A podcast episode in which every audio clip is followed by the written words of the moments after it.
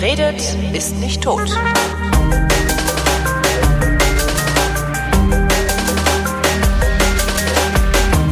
Willkommen zu einer neuen Ausgabe der Vrind Wissenschaft mit Neuigkeiten aus der Wissenschaft und mit Florian Freistetter.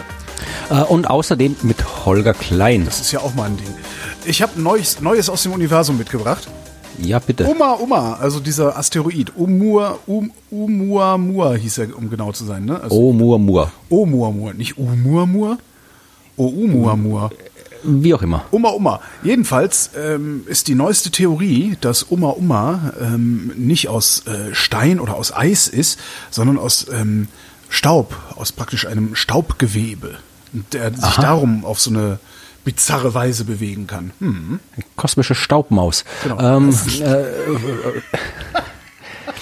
äh, ist gar nicht, ich habe jetzt die Nachricht, also ich habe die jetzt nicht äh, gehört oder gelesen.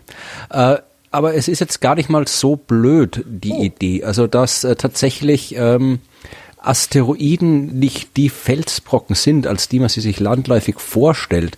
Das weiß man schon lange. Also äh, mir fallen gerade die Namen nicht ein, aber ich habe früher schon vor Jahren diverse Asteroidenforschung äh, konsumiert, wo es eben tatsächlich darum ging, dass man wirklich gesehen hat, dass eben, wenn man sich das dann näher anschaut, dann äh, ist es eben nicht so ein Felsbrocken, sondern eher so ein großer, also so ein Haufen aus Steinen, der das so aneinander packt und dann liegt da halt irgendwie noch Staub oben rum und der pappt da auch so lose zusammen.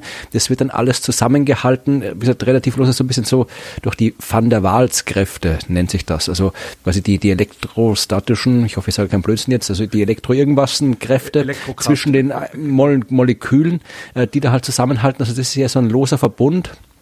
Äh, Das kann durchaus sein, weil äh, solche Objekte ja dann zum Beispiel auch aus Kollisionen entstehen und dann bleibt halt dieser so, so ein lockerer Haufen übrig. Äh, es kann auch sein, dass die, wenn die halt äh, aus Gründen schnell rotieren, dass dann hier so, so ein paar Teile abbrechen, aber halt dann quasi nicht weit genug wegfliegen, um wirklich getrennt zu sein, sondern dann bleiben die halt in der Nähe. Also äh, wie müsste man jetzt anschauen, auf welchen Daten die das basieren. Aber prinzipiell ist es jetzt nicht verwunderlich, wenn, wenn man feststellt, dass ein Asteroid eher ein fliegender Geröllhaufen ist.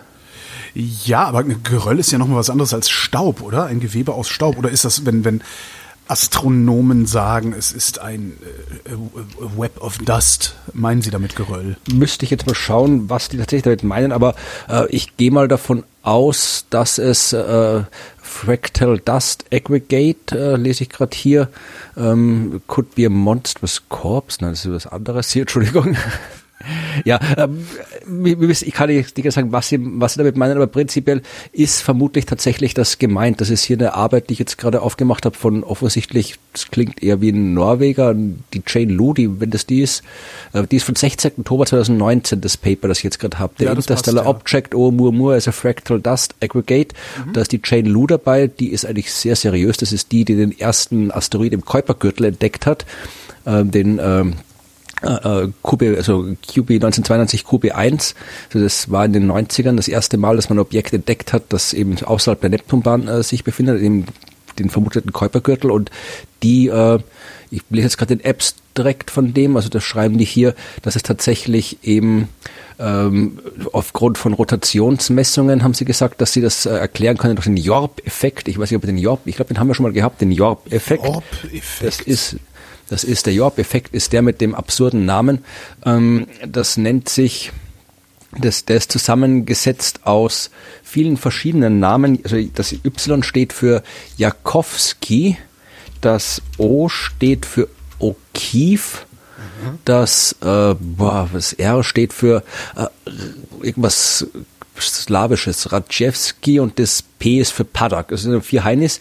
Ähm, da geht es darum, dass ganz vereinfacht gesagt, dass äh, thermische Strahlung, also Aufwärmung von einem Asteroid, wenn diese Strahlung dann äh, nicht gleichmäßig abgegeben wird, kann die, die Rotation dadurch erhöht werden. Das findet man bei kleinen Objekten, diesen Jorp-Effekt. Und der Jorp-Effekt kann eben dafür zu führen, dass ein Asteroid immer schneller und schneller rotiert oder äh, auch langsamer rotiert, je nachdem, wie es gerade wirkt. Und dann kann sich dann eben hier aus der Rotation kannst du einerseits eben herausfinden, wie ein Objekt beschaffen ist, das rotiert. Also wenn du das Drehmoment und alles kennst, kannst du gucken, ist es ein fester Körper, ist es kein so ein zusammengesetzter Körper und so weiter. Und die haben anscheinend jetzt, äh, ich habe das Paper nicht gelesen, ich lese den Abstract, aber ich habe die Dichte, also aus deren Messungen der Rotation, kommen sie auf eine Dichte von äh, 10 hoch minus 2 Kilogramm pro Kubikmeter, was halt tatsächlich sehr wenig ist und schließen daraus, dass ähm, damit das Ding ob überlebt quasi in der Form, muss es halt so ein äh, lose zusammengesetztes äh, Dingens sein. Also Dust Aggregate, da meinen die vermutlich tatsächlich damit, dass es eben so ein äh, Geröllhaufen ist. Aha. Das ist nicht nur so eine Staubwolke, sondern eben wirklich so ein Geröllhaufen und sowas. Weil mit Staub verbinde ich dann immer das, was hier bei mir in der Wohnung überall liegt. Ja, das. Ja. Äh, Wobei man das auch schwer beschleunigt kriegt. Kommt drauf an, so einen guten Staubsauger. Das stimmt auch. Ein Staubbläser. Das wäre was für die Staub, Laubbläser für den Heimeinsatz als Staubbläser.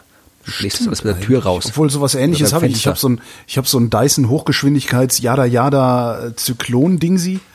Ähm, da ist der Auslass. Aus dem Auslass kommt derart Luft raus, dass wenn ich nicht aufpasse, der Staub halt aus der anderen Ecke weggewirbelt wird, äh, wenn ich in der einen Ecke sauge. Das ist etwas. Das hört sich jetzt so an, als wären meine Räume so klein, dass man von der einen Ecke bis zur anderen Ecke nur so 50 Zentimeter hat. Aber so ist das hier in Berlin. Der Wohnraum wird knapp. Ja.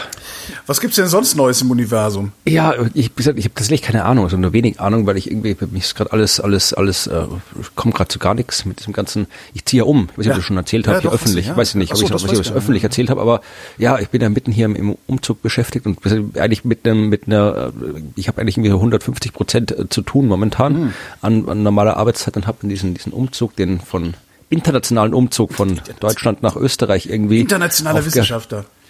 Und das, das, ja, das, das macht gerade alles ein bisschen kompliziert, mhm. weil ich halt irgendwie hier, äh, ich habe ja auch keinen, das Umzüge sind tatsächlich die einzige Situation, wo Autos tatsächlich praktisch sind. Und äh, ich habe ja keins. Und jetzt. Und jetzt muss ich halt irgendwie gucken, wie ich dann irgendwie noch, noch ein paar Leute auftreibe, die dann irgendwie Sachen von A nach B schaffen oder allein hier so Zeug mal irgendwie zur, zur Müllkippe oder zum, zum Wertstoffhof hier irgendwie fahren. Das ist schon irgendwie umständlich. Und so. Habt ihr, das ist alles so, sehr, sehr. Habt ihr nicht so Carsharing bei euch? Doch, ja, die Bahn aber, hat doch sowas. Flinkster, die haben doch Ja, schon. Das ist jetzt kein Problem. So Autos ausleihen ist kein Problem, aber ich bin ja tatsächlich seit 2005 nicht mehr hinterm Steuer gesessen. Also ich werde jetzt oh, nicht anfangen, ja, okay. mit dem vollbeladenen Dingen hier wieder durch die Gegend zu gondeln. Also wenn, ja. wenn ich nochmal wieder irgendwie fahren üben sollte, dann irgendwie auf einer Nebenstraße im Dunkeln in der Nacht oder sonst irgendwas. Aber ja, nee, also das, das, wenn dann, dann brauche ich nicht nur Autos, sondern auch Personal quasi dazu. Und das ist alles, ist alles sehr kompliziert zu, zu organisieren. Und ich war die letzten eineinhalb Wochen auch noch irgendwie unterwegs, wieder Vorträge mit meinem Buch gehalten und Workshops zur Wissenschaftskommunikation gemacht. Und ja, also ich habe wenig mitbekommen über das, was in der Welt passiert ist, aber ein bisschen was schon. Äh, ich habe, wie du mit den Oumuamua angefangen hast, habe ich ähm, an eine andere Nachricht gedacht, die mir irgendwo, ich glaube, bei Twitter zugespielt wurde, wo ich mir auch gedacht habe, äh, das ist doch, das ist doch, was ist denn das? Ähm, du bist doch, der Tagesspiegel ist aus Berlin, oder? Tagesspiegel ist aus Berlin. Ist das eine seriöse Zeitung? Ja. Okay. Ich habe nämlich zuerst gedacht, das ist irgendwie in, in der, in der Satire-Rubrik, aber es war dann doch in der Wissensrubrik. Ähm, der Artikel nennt sich irgendwie, ist, also das ist jetzt irgendwie ein anderer, darum habe ich das verwechselt, ein anderer hawaiianischer Name, ist Kamo'oalewa mhm. auch ein Asteroid, äh, ist Camo Oaleva ein Beobachtungsposten der Außerirdischen. Oh ja, das habe ich auch irgendwo in, ja. genau. Das ist ähm, im Nachrichtenticker äh, im Sender an mir vorbeigeflogen, diese Meldung. Da habe ich auch gedacht, okay, jetzt reicht's.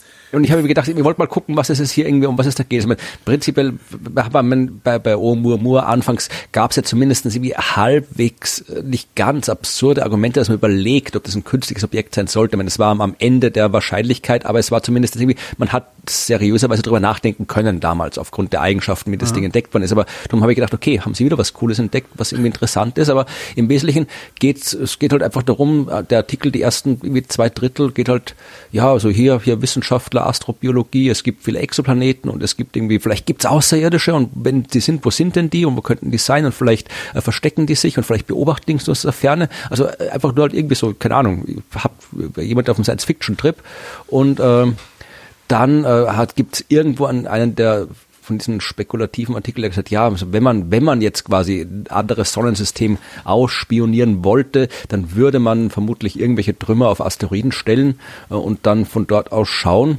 Und äh, das war es im Wesentlichen. Und dann gibt es diesen einen komischen Asteroid, wo demnächst irgendwann mal eine chinesische Raumsonde hinfliegen wird in ein paar Jahren. Mhm. Und äh, irgendwie haben die gesagt, ja, und das, das, das könnte ja einer Spionagesatellit sein. Ja, also im Prinzip eigentlich nix, also äh, nix, was irgendwie. Was ist das? Was ist diese, diese Sehnsucht? Ich weiß es nicht. Diese also, Sehnsucht, nicht alleine zu sein, das kann, das kann ich ja irgendwie schon verstehen. Ähm, Na, Religion ja, ja, letztendlich ja auch keinen Trost bietet. Das kann ich auch verstehen.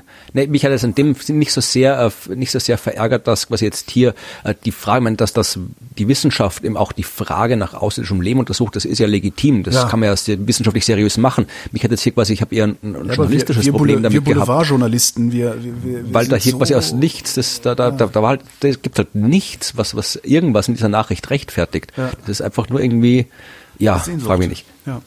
Das ist irgendeine ganz komische Sehnsucht. Wahrscheinlich, also ich, ich wie, wie ich sagte ja gerade, Religion bietet ja auch letztlich keinen Trost. Ne? Das ist ja auch was, da musst du dich halt reinstürzen und wenn du Pech hast, fällt dir irgendwann auf, dass das auch für ein Eimer war, was du da gemacht hast. Ähm, ich weiß ich nicht, es ist irgendwie, es ist ganz komisch. Ja, das, Ich habe keine, ja, keine letztgültige Erklärung dafür, dass wir uns Das so sehr danach sehen, dass von dass da draußen noch was ist. Als würde meine, da davon die Welt automatisch besser, weißt du?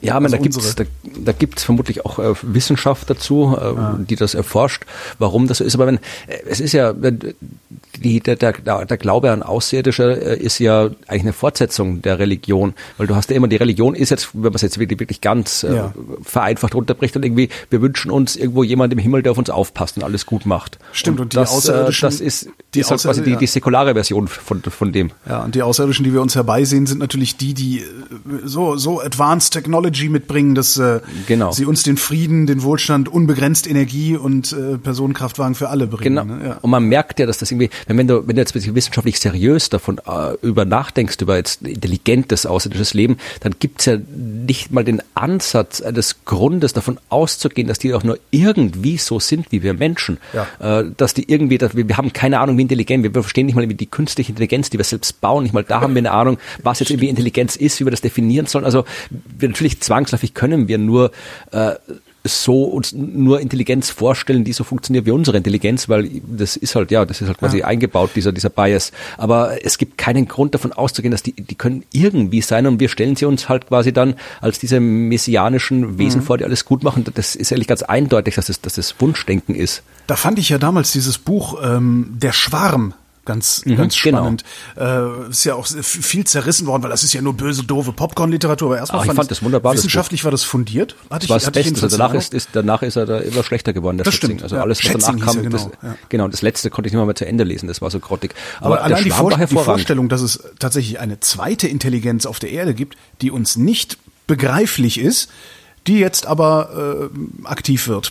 Das fand ich schon Ja. wirklich einen sehr spannenden, heran, äh, spannenden Ansatz. Ja, ja, ja. Ja, also wie gesagt, da doch, darum sieht man, wenn man sich so die klassische äh, äh, außerirdische Darstellung von Außerirdischen in, in Science Fiction, in äh, Literatur und so weiter anschaut, dann hat man halt tatsächlich immer diese messianischen Wesen oder halt je nachdem, genauso in der Religion, wie es halt wie Gott und Teufel gibt, sind sie halt entweder die, die kommen und uns umbringen oder die, die kommen, um uns zu erlösen. Und das ist ja, das ist so, so sehr äh, eigenes, also aus unserem eigenen Hirn entsprungen, wie du auch bei der Religion merkst, dass sie unserem eigenen Hirn entsprungen ist. Also die Verbindungen, ich vermute mal, es gibt Forschung dazu. Es würde mich wundern, wenn sich das nicht irgendwie auch, auch äh, hart belegen lässt, diese Verbindung.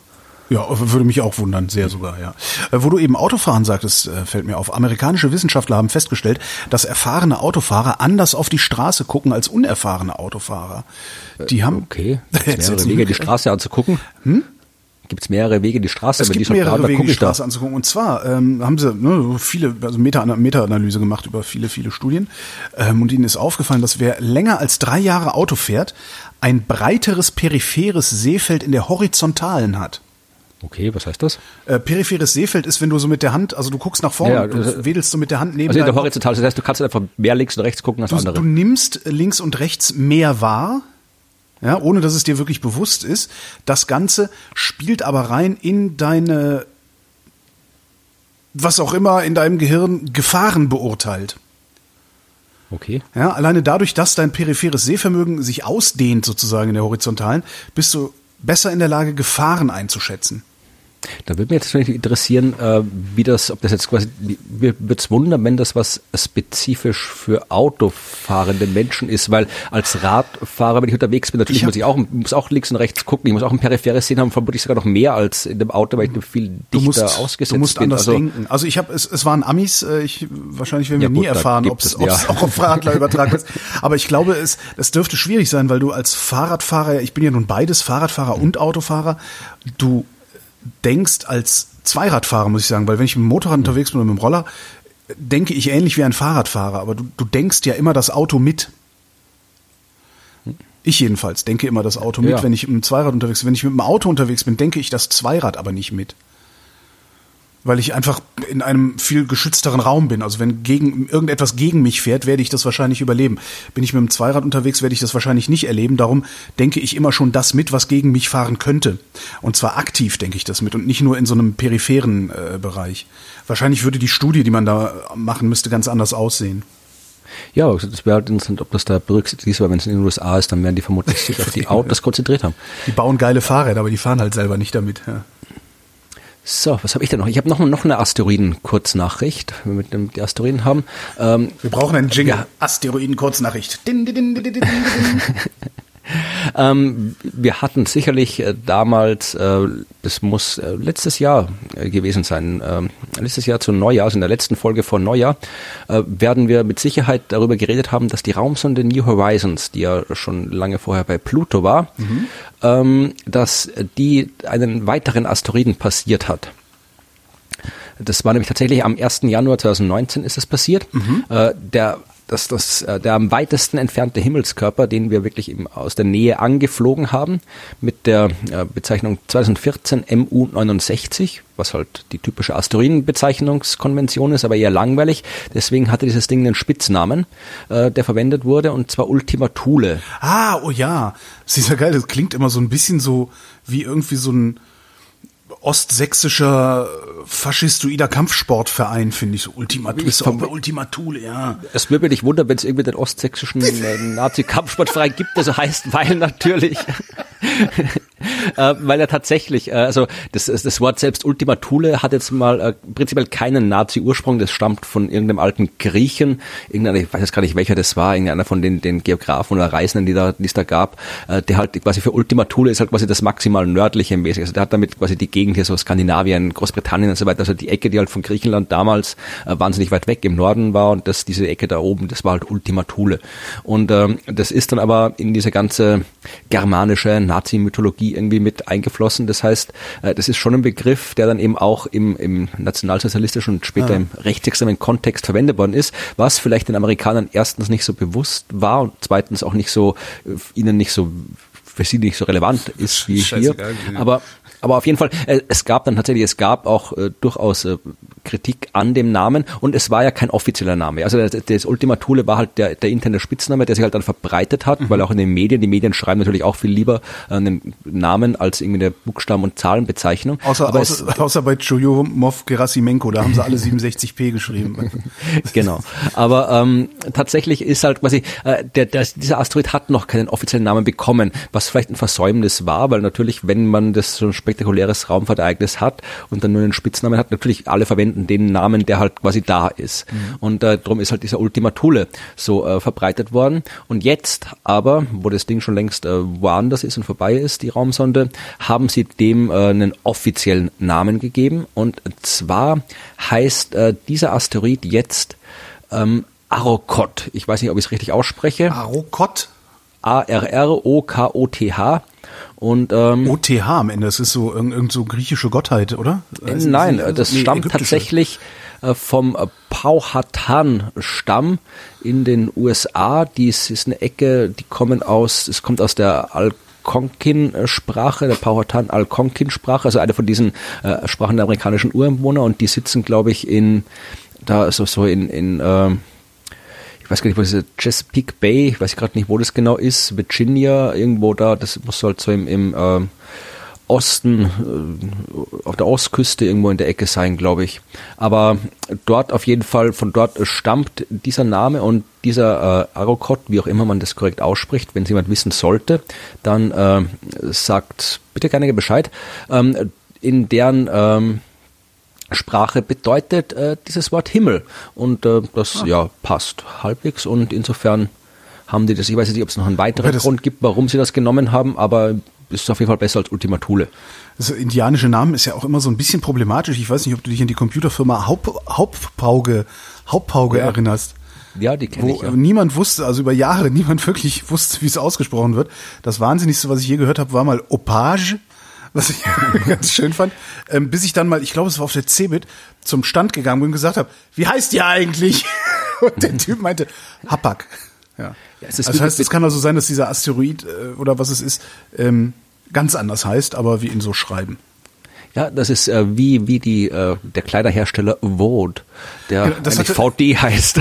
Das ist mir tatsächlich passiert, dass ich einer Freundin gesagt habe, boah, ich habe mir so eine VD-Tasche geholt und die meinte, boah, danke, dass du gesagt hast, wie das heißt. Ich habe mich jahrelang nicht getraut, es auszusprechen, weil ich dachte, das hieße Vod und das war mir zu peinlich, um es in den Mund zu nehmen. Genau so. Wobei auch ähm, eine andere Freundin mal äh, die Zeitschrift Vogue gelesen hat, fand ich auch ganz interessant.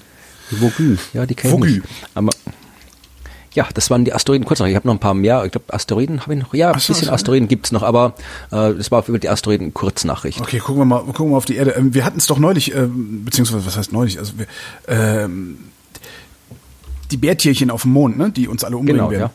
Genau. Das ist nicht die einzige Gefahr, die uns droht. Amerikanische Wissenschaftler haben Ratten nämlich beigebracht, Auto zu fahren. Und, und wo gucken die jetzt hin? Ist die Frage. Das ist die Frage. Äh, 17 Ratten haben sie über mehrere Monate darauf trainiert, mit umgebauten Spielzeugautos sich Ich wollte gerade sagen, also nicht in echten Autos, das hätte mich dann überrascht. Also, und, und das ein, eine Ratte drückt das Gaspedal, die andere die Bremse und dann ein drei hängen oben, Genau. so wie in Zeichentrickserien Hast du La quasi. Cucaracha gelesen? Nein. Das ist ein Buch mit Ratten und, und äh, Kakerlaken. Nee. Ähm, interessant daran ist, die Ratten, die die Fahrzeuge selbst gefahren haben, waren entspannter als die Ratten, die nur Beifahrer waren. Das heißt, es ist eigentlich so ein bisschen wie bei Menschen. So, Brems, brems! Was ist den Ratten, die man in den Zug gesetzt hat? Die konnten dann irgendwie doch noch ein bisschen Filme gucken und in den Speisewagen gehen. War das dann, waren die noch entspannter? Haben sie nicht nachgeguckt. Schön fand ich, äh, die Erkenntnisse könnten eines Tages auch dazu beitragen, neue Therapien für psychische Krankheiten zu entwickeln. Denn der Hintergrund des Versuchs, das fand ich ganz nett, war die Annahme, dass sich Ratten in komplexeren Umgebungen besser entwickeln als Artgenossen, die nur in Käfigen im Labor gehalten werden. Also muss man Das heißt- auch, auch Ratten quasi eine eigene Wohnung geben, wo sie dann mit dem Auto Genau. zur, zum, zum Versuch fahren können. Ja, und der Menschenversuch ist in alle Irrenanstalten aufsperren und allen Autos geben. Äh, ja. Ich bin mir nicht sicher, ob das äh, die Konsequenz sein sollte, aber Ich finde, wir brauchen viel mehr Menschenversuche. Das ist, äh, ja, aber nicht mit Autos. wir haben doch genug. Also Menschen, kann man auch ein bisschen rumexperimentieren. Oh, Entschuldigung. Jetzt Landstriche entvölkert. Naja, baut Tesla ein Werk hin. Stimmt, Tesla baut jetzt ein Werk hin in Ja. die entvölkerten Äh, Landstriche. eventuell, ne? Gucken wir mal. Ich ja. finde das alles zu schön, um wahr zu sein, darum glaube ich da jetzt erstmal nicht. Ja, ich weiß nicht, ob das dann wieder, das wird wieder so ein Ding wie diese, wo dann, dann vermutlich dann irgendwie sich bald rausstellen wird, dass das wie bei diesen Amazon-Lagern ist und so weiter, wo man dann vermutlich eh nicht arbeiten will dort. Denn die, wenn die, die Typen sind ja nicht umsonst Billionäre, die müssen ja irgendwie ihr Geld herkriegen. Das, Das stimmt sie vermutlich nicht aufgrund ihrer tollen Na, die- äh, Arbeitsbedingungen. Ich glaube nicht, dass die da so Schere, Schnipp und Schraube, Schraub äh, Jobs haben werden wie in diesen Amazon-Lagern, sondern das werden schon hochqualifizierte Jobs sein, aber halt nur wenige. Also bestimmt nicht diese 10.000, die da im Extrem genannt wurden, ähm, aber mal abwarten. Schlimmer ist, ja, amerikanische Wissenschaftler haben festgestellt, dass die Augenwürmer, ja, wo wir gerade schon dabei sind, wovon wir alles sterben werden, also Bärtierchen, Ratten, die Augenwürmer zum zweiten Mal auf den Menschen übergesprungen sind. Was, was haben die noch nicht genug gehabt? Haben jetzt, sind die jetzt doppelt besetzt? Zuerst aufs linke, dann aufs rechte Auge, Genau. oder? nee, es, ähm, äh, sie haben, also normalerweise gibt es den Augenwurm, warte, wie heißt der? Telazia gulosa heißt der Augenwurm. Er ernährt sich von Tränenflüssigkeit. Herrlich. Ja, das ist so Gothic, so, so, so ein Emo, Emo-Wurm. Auf dem Wave Gothic Treffen. Hallo, oh Gott. Augenwürmer. Die hängen immer auf den Friedhöfen warten, bis sie zu heulen anfangen und dann springen sie Ja, das los. ist, wir machen jetzt einfach mal die ganzen Emos, machen wir jetzt mal paranoid damit. Und zwar ähm, haben sie vier von diesen Würmern im Auge einer 68-jährigen Frau entdeckt. Und die ist vorher durch einen Fliegenschwarm gelaufen. So, also wer also weinend durch einen Fliegenschwarm läuft, sollte hinterher vielleicht mal zum Augenarzt gehen. Aber ich finde das so schön, dass er sich von Tränenflüssigkeit ernährt. Es gibt doch irgendwie, Schmetterlinge, die Tränen trinken oder sowas. Was? Oder ist das irgendwie, habe ich das irgendwas in einem, ist das irgendwie ein Kitschroman, den ich im Kopf habe? Ich weiß es nicht mehr genau, aber Ich google das mal. ich glaube, die gibt's. Oder Schweiß oder irgendwelche Körperflüssigkeiten auf jeden Fall. Aber ich bin mir jetzt nicht hundertprozentig sicher, ob es das gibt. Es Aber, gibt Schmetterlinge, die Blut trinken. Ach, guck, ja. Ah, das- Tränen. Das, das, Warum Schmetterlinge Tränen von Schildkröten schlürfen? Ja, aber die Blutträger, das ist ja auch, das ist ja wirklich, das ist ja wirklich schon hier in der, in der Gothic-Szene dann. Den Ja, stimmt. Blut und Tränen. Ja, haben wir nur noch Schweiß, dann haben wir Churchill. Churchill fliegen. Genau. Ähm, ja, äh, war die Geschichte, die war noch nicht zu Ende, die Geschichte, oder? Doch, doch, ich wollte nur ein bisschen Paranoia auslösen. Mache ich nachher übrigens aber- noch ein bisschen. Ähm, ich, dann erzähle ich wieder was von Asteroiden, nämlich äh, wir haben vermutlich auch über die äh, Raumsonde Hayabusa 2 irgendwann schon mal Klar. gesprochen. Das äh, war die, die äh, 2014 von der japanischen Raumfahrtagentur äh, gestartet wurde, vier Jahre durchs Weltall geflogen ist und im letzten Jahr den Asteroid Ryugu erreicht hat. Und äh, das Schöne war, dass nicht nur wieder eine Raumsonde einen Asteroid aus der Nähe gesehen hat, sondern ähm, die sind auch dort gelandet und äh, vor allem hat man hat Proben genommen von äh, Ryugo.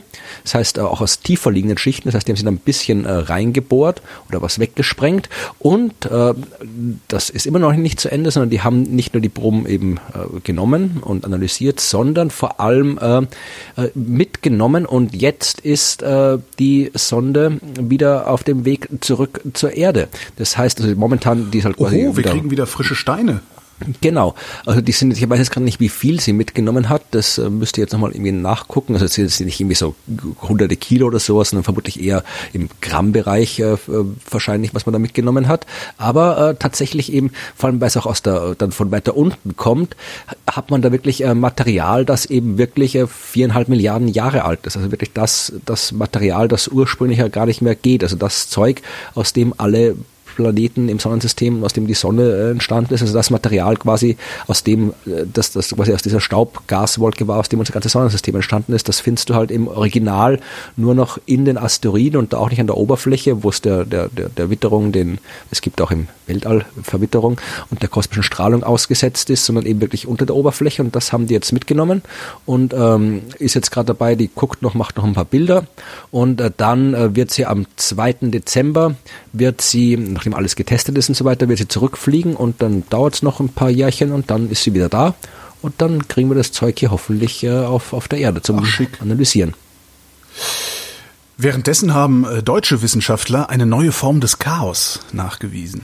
In Ach, Chemnitz übrigens haben sie das gemacht. Ich weiß nicht, ob es da einen Zusammenhang gibt. Also Chaos, ne? Chaos ist ein System mit klaren Gesetzen, ja, das aber durch kleinste Störungen in ganz anderes Verhalten kippen kann. Das ist ein Chaos. Also ja, so das ist also die Definition von Konservatismus eigentlich. Ne? Ja, man kann es so definieren. Also es, ja, meinetwegen definieren wir es so, ja. Also Flügelschlag Schmetterling, ne? Kennen wir ja. So ja, Sturm, gut, Sturm auslöst, weil ne anderes ja, Zustand. Ist, ja. ja, komm, wir sind hier populär, Dings. Du ja. mach mal nicht hier mit so einen auf Wissenschaftler. Doch jetzt muss ich ja, muss ich jetzt muss ich hier rumnörden. Jetzt kommt's. Die die, die Wissenschaftler sind hingegangen und haben einen speziellen Schaltkreis entwickelt, ja, mit dem sie eine periodische Variation der zeitverzögerten Rückkopplung in einem Lasersystem erzeugt haben und zack hatten sie ein Plateau des laminaren Chaos. Und jetzt frag mich mal, was das bedeutet. Ja, was bedeutet denn das? Ich habe nicht die leiseste Ahnung, aber ich fand die Überschrift so geil. Wie war denn die? Neue Form des Chaos nachgewiesen. Also, ich, also es heißt übrigens laminares Chaos. Also. Ja, ich bin jetzt gerade, ich guck mal, ich, ich habe keine Ahnung, was es bedeutet, aber ich finde es Also ich, ich bin, ich tatsächlich, meine Chaos-Theorie war ja mein, äh, mein, eines meiner Spezialgebiete als, Ach, als Wissenschaftler. Da habe ich meine, ich habe meine Diplomarbeit ging, war im Prinzip Chaos-Theorie. Also die ganze Himmelsmechanik ist eigentlich halt angewandte Chaos-Theorie, weil die Objekte, das sind alles prinzipiell chaotische Systeme. Und meine ja. Diplomarbeit war eine neue Methode, äh, um halt, äh, als eine neue Methode für Chaos-Indikatoren, also wieder quasi raus, du steckst quasi hier so ein, so eine, ein System rein und kannst dann damit gucken, ob es chaotisch ist oder nicht und welche Art von Chaos und, und, und sowas. Das da habe ich quasi, wie man fraktale Dimensionen als Chaos-Indikatoren verwenden kann, war meine Diplomarbeit. Das heißt, und, äh, das ist jetzt tatsächlich eine für dich sehr interessante Meldung mit der neuen Form des Chaos. Ja, vor allem, ich, muss, ich gucke mal, wie oft das, das, da müsst ihr dann wahrscheinlich wirklich genau lesen. Also das, das, das mit dem äh, Schmet Schmetterlingseffekt und so weiter, das ist halt auch irgendwie, das, ich lese hier gerade in den äh, Synex, die Seite, habe ich hier gerade offen. Ja. Und da steht hier die, die, als ein klassisches Beispiel dafür ist der berühmte Flügelschlag eines Schmetterlings, der weit entfernt einen Sturm auslösen kann. Also das ist eine klassische Falschdarstellung des Schmetterlingseffekts. Also da geht es nicht, weil das wäre eine Kausalkette. Und äh, die, die gibt's in der Form nicht, sondern dieses, äh, die Geschichte, ich weiß, ich soll jetzt die Geschichte des Schmetterlingseffekts erzählen. Ja, Mama, ähm, Mama. Also die, die stammt im Wesentlichen äh, aus den 60er, 70er Jahren. Mhm. Äh, da hat ein äh, Herr was der Herr Lorenz, ich bin mir gerade, Entschuldigung, nicht hundertprozentig sicher, ob der Herr Lorenz das war. Ich glaube fast nicht, dass der das war. Der Lorenz hat eine andere ein amerikanischer, doch, der, der Edward Lorenz, ähm, der war ein Meteorologe. Und damals hat man angefangen, die ersten meteorologischen Simulationen auf Computern durchzuführen. Und Computer waren natürlich in den 60er, 70er Jahren nicht das, was wir heute haben, sondern halt viel größer, äh, viel langsamer, viel, äh, viel, viel unhandlicher. Und ähm, auch das, was jetzt, darf man sich jetzt nicht das vorstellen, was wir jetzt irgendwie abends im Wetterbericht in der Tagesschau irgendwie sehen, so wenn wir sagen, so Wettersimulation, wo du irgendwie tolle äh, halt irgendwie Animationen siehst, sondern im Wesentlichen hat der so Zeit rein gehabt, also Temperatur, äh, Windgeschwindigkeit und ich glaube noch ein drittes Luftdruck oder sowas. Und du hast quasi gesagt, am Tag null ist Temperatur so und so, Luftdruck so und so, Windgeschwindigkeit so und so. Mhm. Und dann hast du mathematische Gleichungen, die dir halt sagen, wie sich das in der Zeit verändert. Dann sagst du, okay, am Tag eins ist sie kommt, wenn Tag 0 das ist als Input, dann kommt am nächsten Tag das raus als Output. Dann nimmst du das wieder als neuen Input und gehst wieder einen Tag weiter. Und du kannst halt quasi gucken, wie sich in der Zeit das verändert. Und er hat quasi so diese, diese Simulationen am Computer durchgeführt. Hat er gemacht und dann, dann äh, festgestellt, dass da irgendwo eine in seinem, dieser, diese Zeit interessant aussah. Die hätte er gern noch weiter in die Zukunft äh, verfolgt, um zu gucken, wie es da noch weitergeht. Und das Problem war, dass natürlich, du hast jetzt heute, hast das alles irgendwo gespeichert und lässt es einfach weiterlaufen. Damals speichern war nicht in der Größenordnung. Das heißt, es gab Computerausdrucke. Ähm, das heißt, er hat einen Computerausdruck von dieser Zeitreihe gehabt und ähm, hat sich jetzt gedacht, okay, ich, ich fange jetzt nicht wieder ganz von vorne an, weil das äh, dauert ewig, bis das durch ist. Die Computer sind so elendig langsam, beziehungsweise vermutlich wird sie gedacht haben, die Computer sind urschnell, weil das damals die schnellsten Rechner waren, aber aus heutiger Sicht sind sie elendig langsam. Aber er hat gewusst, äh, dass halt das lange dauert, wenn er die ganze Situation von vorne nochmal durchführt. Ja. Das heißt, er okay, ich nehme jetzt irgendwie, ich nehme irgendwie so einen Wert aus der Mitte raus von meinem Computerausdruck, nehme den als neuen Startwert, lasse das nochmal durchlaufen, dann muss ich zuerst das sehen, was ich schon auf dem Ausdruck sehe und dann sehe ich, wie es weitergeht. Das war der Plan. Mhm. Gut, hat er gemacht und hat festgestellt, es ist wirklich fast vom Anfang an was komplett anderes rausgekommen als vorher. Äh, und das war überraschend, weil es war ja der gleiche Computer, es war das gleiche Computerprogramm äh, und es, dachte er, waren die gleichen Werte, die er eingegeben hat. Ja, also da ja. war jetzt keine, der Computer denkt ja nicht, ach, heute war das mal anders. Das, das muss ja das Gleiche sein, was rauskommt. Mhm. Und er hat dann ein bisschen geguckt, äh, um zu sehen, wo es denn liegen könnte und hat festgestellt, dass die Zahlen auf dem Ausdruck mit drei Nachkommastellen ausgedruckt worden sind, dass im Computer aber mit, glaube ich, sechs Nachkommastellen gerechnet worden ist. Aha. Das heißt, er hat einen Fehler in der vierten Nachkommastelle gehabt. Und äh, jetzt bei einer Temperatur, vierte Nachkommastelle, sind wir beim Zehntausendstel Grad. Und eigentlich, und das war quasi so die, die Meinung damals, dass quasi so ein Zehntausendstel Grad, das kann jetzt nicht viel machen. Also man hat gedacht, okay, äh, wenn ich kleine Fehler, kleine Unterschiede äh, habe in einem System, dann können die sich im Laufe der Zeit auch nur zu kleinen äh, Unterschieden auswachsen. Also quasi kleine, kleine Änderungen im Input, kleine Änderungen im Output. Ja.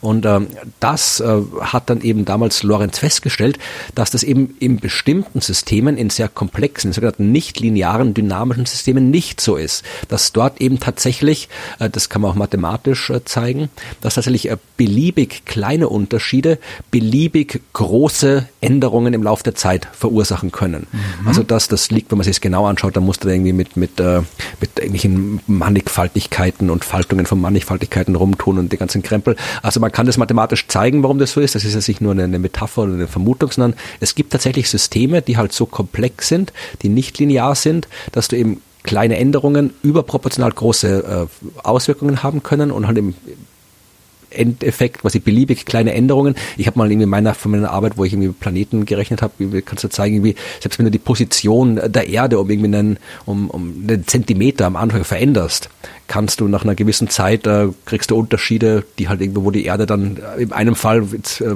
kollidiert sie mit der Venus, im anderen macht sie gar nichts, ja. Also, also das ist halt so, das ist äh, bei komplexen, das ist bei komplexen Systemen der Fall. Und um das zu illustrieren, hat er eben dieses Bild von, weil da geht es um die Atmosphäre, das ist ein komplexes System und da passiert halt ständig alles Mögliche. Da ist jetzt nicht nur ein Schmetterling, der mit dem Flügel schlägt, sondern das sind halt ständig alle möglichen, also wenn jetzt die Atmosphäre einfriert zu einem Moment und dann quasi äh, äh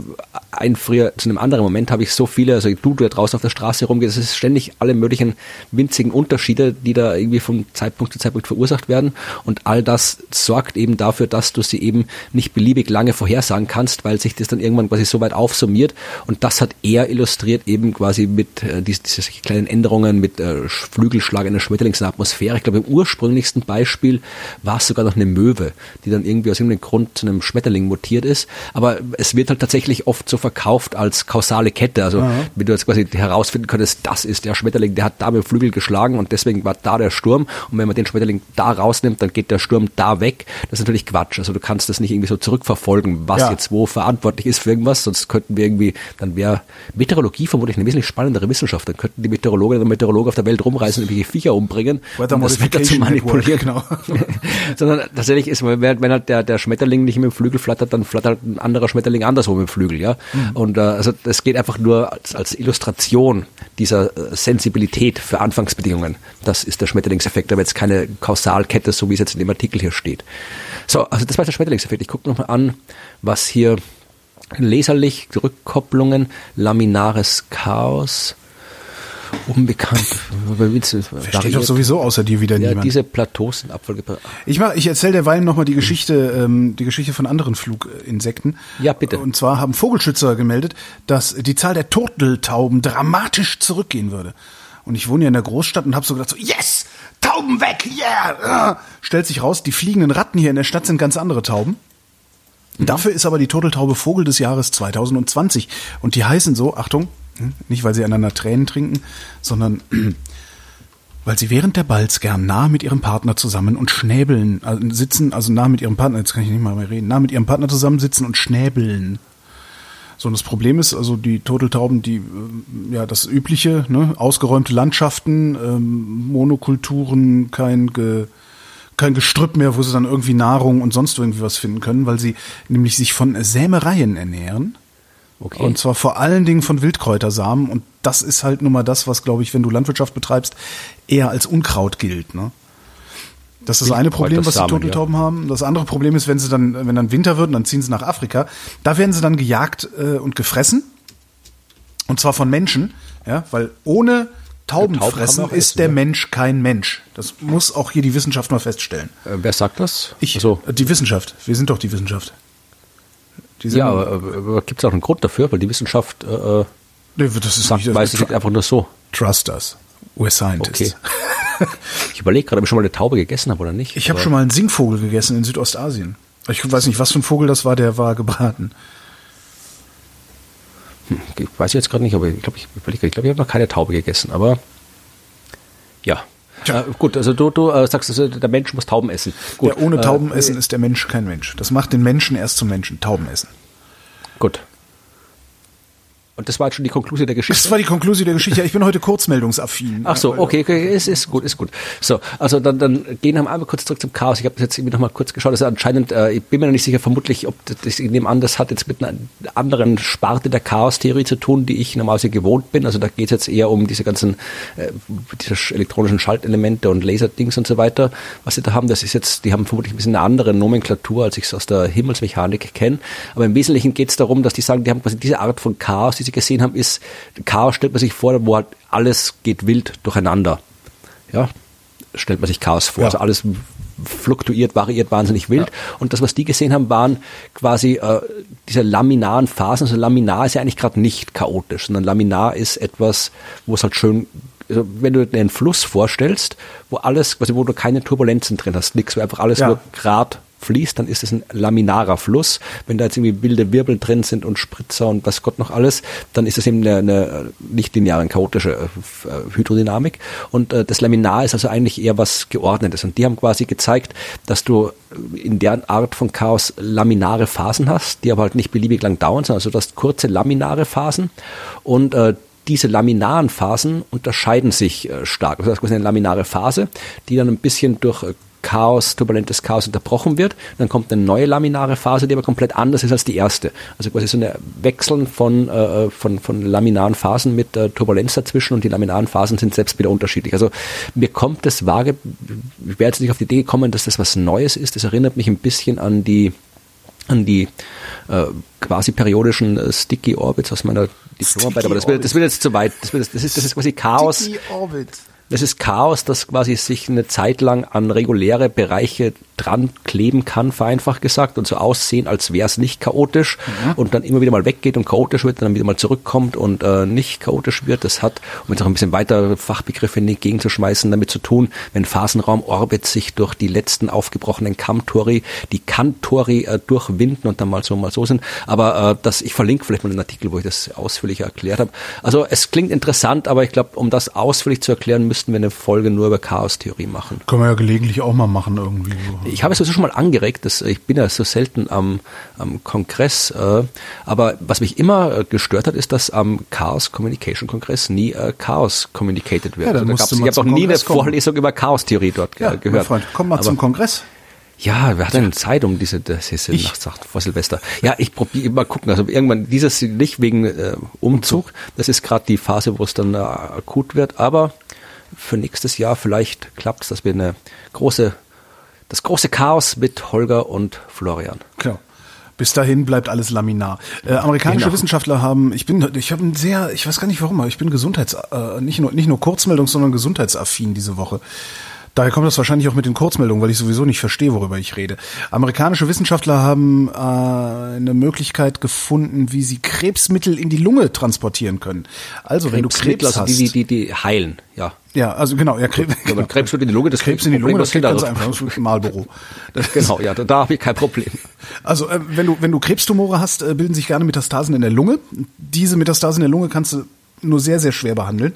Ähm, was sie jetzt geschafft haben, ist Nanokapseln, in denen Wirkstoff ist, ein, ein, ein Krebsmedikament ist, an rote Blutkörperchen anzudocken Okay. und das dann zu spritzen, also intravenös, ne, also die Nanokapseln spritzen, die docken dann an die roten Blutkörperchen an, gelangen in die Lunge und dann gibt's irgendwelche Scherkräfte in den Lungenkapillaren, die die Kapseln von den Blutzellen wieder abtrennen und dann dringt der Wirkstoff in die Krebszellen ein und hemmt das Tumorwachstum.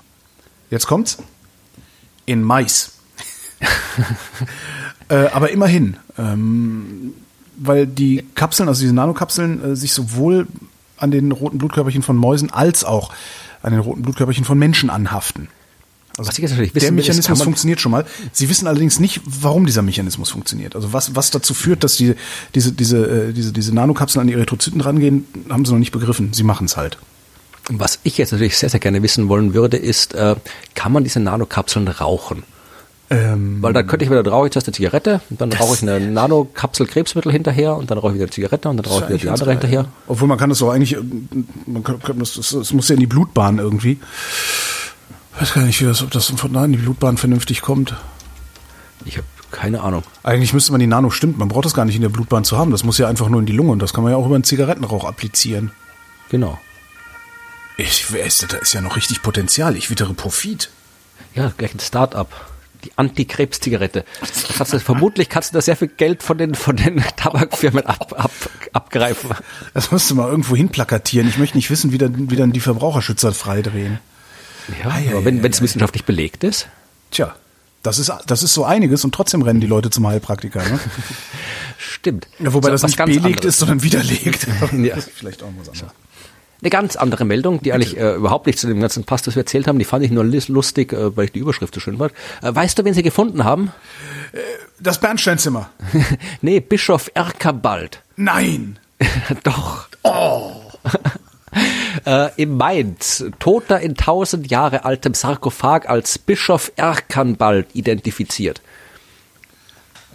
Denn in der Johanneskirche in Mainz haben sie anscheinend, äh, entweder sie haben renoviert oder sie haben irgendwas gemacht, auf jeden Fall haben sie da Forscher rumgegriffen und äh, den, den Hauptgang, den Mittelgang irgendwie aufgebuddelt und äh, da einen Sarkophag entdeckt. Da waren Reste von Textilien drinnen, die Goldbordüre einer Mitra und äh, halt ja Knochen.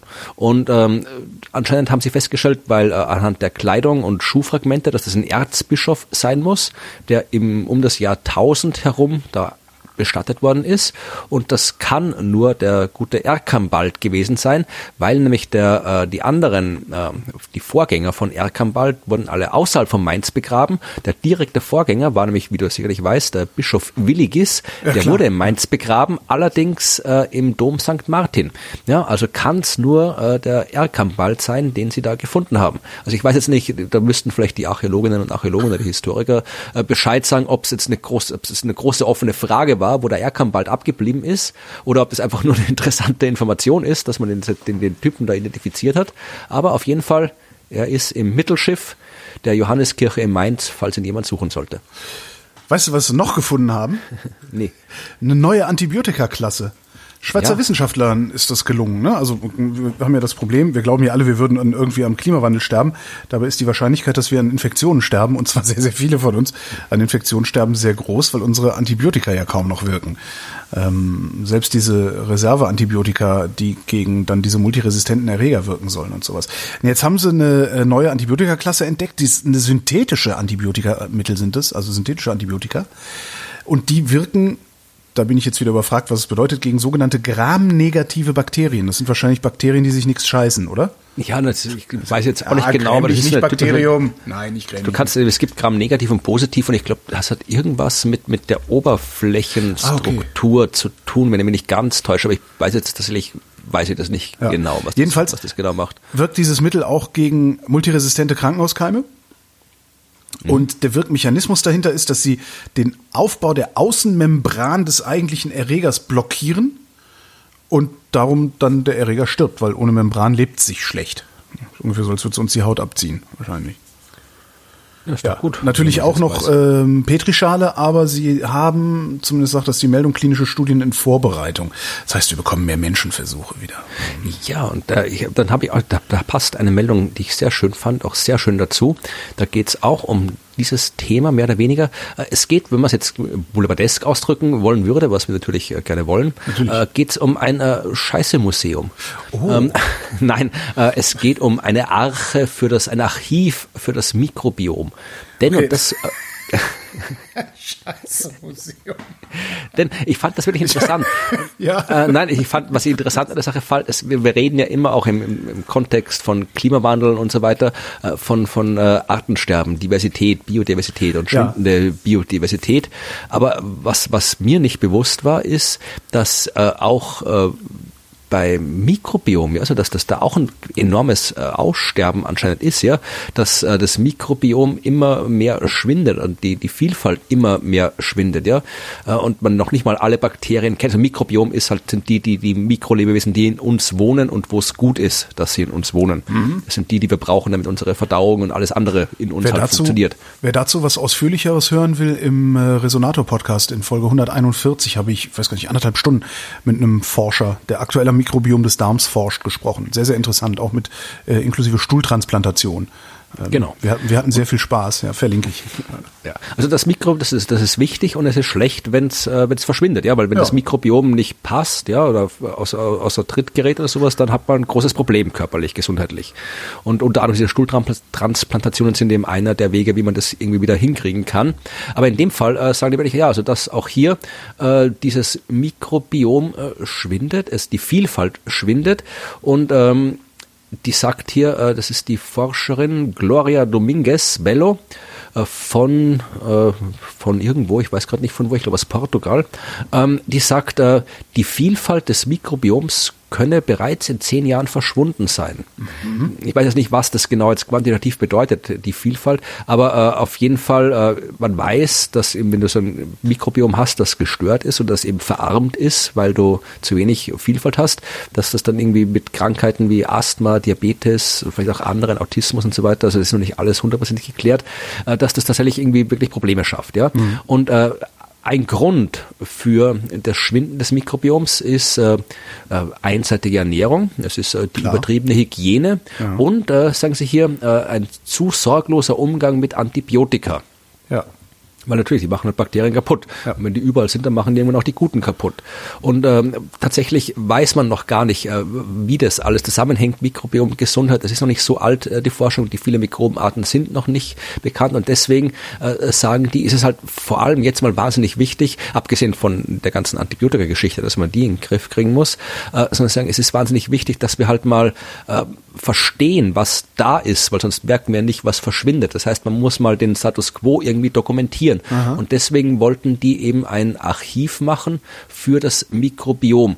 Und ähm, tatsächlich äh, sind sie halt dabei, äh, jetzt möglichst irgendwie abgelegene Völker irgendwie zu besuchen, irgendwo äh, indigene Völker im Amazonasgebiet und so weiter und deren Mikrobiom zu untersuchen, weil das tatsächlich, äh, sagen die hier, äh, die Yanomami in mhm. Südamerika, die leben seit, sagt man hier, ungefähr 11.000 Jahren relativ isoliert. Die haben äh, doppelt äh, so viele Mikrobenarten äh, im Darm, in der Haut und so weiter, wie die wie wir hier in Europa. Ein diverseres und, Mikrobiom, ja. Genau, und die schon aber auch diese, die, die äh, sagen auch, auch die kommen immer häufiger mit der modernen Medizin in Kontakt und auch dort schwindet diese Vielfalt. Und deswegen ist es halt wichtig, sagen sie, wie wir, sie wollen jetzt eben ein Archiv aufbauen für das Mikrobiom. Das ist ein Artikel im Deutschlandfunk, den ich hier jetzt gerade äh, zitiere, die sagen, die beschreiben auch halt, wie es halt war, weil die waren ja konkret dort und haben im Wesentlichen deren Scheiße eingesammelt ja. und äh, gemeint, die fanden es halt ziemlich lustig, äh, dass da irgendwie die Leute hier von weit herkommen, um deren Scheiße einzuklauben. Die auch und der, haben können. und der hat gesagt, ja, sie, die waren dort und haben halt wirklich, haben denen das auch erklärt und gezeigt und im Mikroskop gezeigt, wie die, die Lebewesen da aussehen und so weiter. Und dann äh, fanden die das auch interessant und gut, dass die das machen, aber es ist halt witzig. Und jetzt ist halt momentan, also das gibt es noch nicht, diese Arche fürs Mikrobiom. Das ist also eine Kooperation mit äh, der Uni Kiel, mit einer portugiesischen Stiftung. Die machen gerade eine Machbarkeitsstudie für so ein Mikrobenarchiv, ähm, weil auch geklärt ist, man, wie konserviert man die am besten? Soll man die einfrieren? Soll man die gefriert trocknen? Soll man beides machen? In Wo tut man wo tut man die dann hin? Ja, so wie das jetzt gemeint inspiriert worden sind sie durch dieses Saatgut, äh, durch dieses Saatgutarchiv, was in Spitzbergen ähm, äh, in der Arktis untergebracht ist. Wenn man dachte, da ist es immer schön kalt, da kann man das schön einfrieren und muss jetzt auch feststellen, das Ding taut ihnen viel schneller auf als geplant äh, ich sage jetzt hier die Arktis oder ein Tunnel in den Schweizer Bergen. Und was ich auch schön fand, äh, Martin Blaser von der Uni Kiel ist der, glaube ich, der sagt, nicht zuletzt es seien auch rechtliche Fragen noch zu klären. Wenn wir die Exkremente von einem Menschen aus irgendeinem Land haben, wem gehören diese Exkremente dann? Denn sollte sich herausstellen, dass sich mit bestimmten seltenen Mikroben des Archivs Krankheit behandeln lassen, dann könnten diese sehr schnell sehr wertvoll werden. das ist natürlich witzig, aber tatsächlich ist es auch klar, wenn du jetzt gerade du der Typ bist, dessen Scheiße ja. sie das Ding äh, finden, halt wie wahnsinnig, wo die ganze Pharmaindustrie darauf abfährt, dann ja, denkst du dir vielleicht, ja, die möchtest du vielleicht auch reich werden davon, ja, genau. Ja. Ja, also ich finde das eine ziemlich interessante, also eine Art von Forschung, die ich jetzt bis überhaupt nicht auf dem Schirm hatte. Also Mikrobiom und so weiter kannte ich schon, aber dass halt da wirklich überlegt wird, das irgendwie zu archivieren, so eine Datenbank anzulegen, äh, fand ich spannend. Also ich bin gespannt, was da rauskommt und ob man dann irgendwie, ja gut, besichtigen wird man es nicht können, aber. Nee, aber man wird, ähm, das sagte auch dieser, dieser Forscher, mit dem ich da gesprochen habe, wir werden mittelfristig äh, Medikamente sehen, die unmittelbar das Mikrobiom, unmittelbar ins Mikrobiom gehen und das auch auffrischen und äh, wo dann auch tatsächlich du ja im Grunde aufgereinigten Stuhl zu dir nimmst. Mhm. Äh, ne, also jetzt nicht Scheiße fressen, sondern in Tabletten oder Kapselform, ähm, ja, gibt wo dann bestimmte Mikroben, wo dann bestimmte Mikroben tatsächlich auch in deinen Darm eingeschleust mhm. werden. Genau, also du kannst ja. das, soweit ich das verstanden habe, kannst das quasi, meine, der Darm hat ja quasi nur einen Eingang und einen Ausgang und eins von beiden musst du halt irgendwie nehmen. Ich glaube, es geht als Einlauf, kannst du das reinkriegen, dann eben als Tabletten, wo das Zeug halt irgendwie ja. drin ist. Oder äh, das, was fand ich, ich finde es immer am ekligsten, aber das wird ja auch immer erzählt, dass das quasi, wenn du dich irgendwie so sehr ekelst vor den Scheiße-Tabletten und vor den Einläufen, dann kriegst du eine Nasensonde, wo das quasi so an den Geschmacksnerven vorbeigeleitet wird und direkt appliziert wird. Herrlich. Ja, wo, das ist allerdings auch alles, sagt er auch, das ist alles noch irgendwie im Studiengedöns und so. Und falls es da jetzt irgendwie in den nächsten zwei Jahren irgendwelche komischen Medikamente geben sollte, dann ist es ein Nahrungsergänzungsmittel, da bräuchte man kann man das mitmachen, was man grundsätzlich mit Nahrungsergänzungsmitteln machen sollte, die Finger davon lassen, vorausgesetzt man ernährt sich ordentlich.